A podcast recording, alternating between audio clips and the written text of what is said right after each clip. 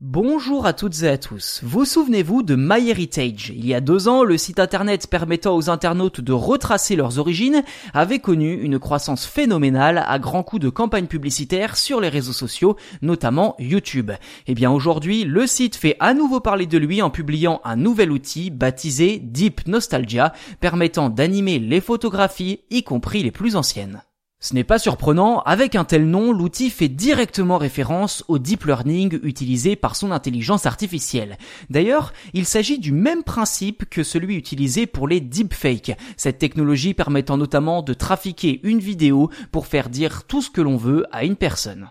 L'IA de Deep Nostalgia a été développée par l'entreprise israélienne DID, spécialisée notamment dans l'animation de photos depuis une vidéo source.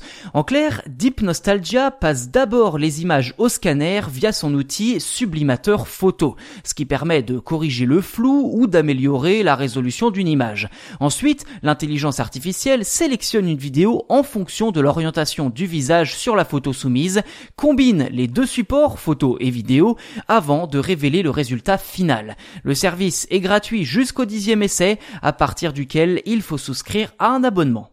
Ces dernières semaines, Deep Nostalgia est rapidement devenu viral sur les réseaux sociaux où des centaines de publications différentes ont été partagées avec des résultats assez impressionnants sur des tableaux et des statuts.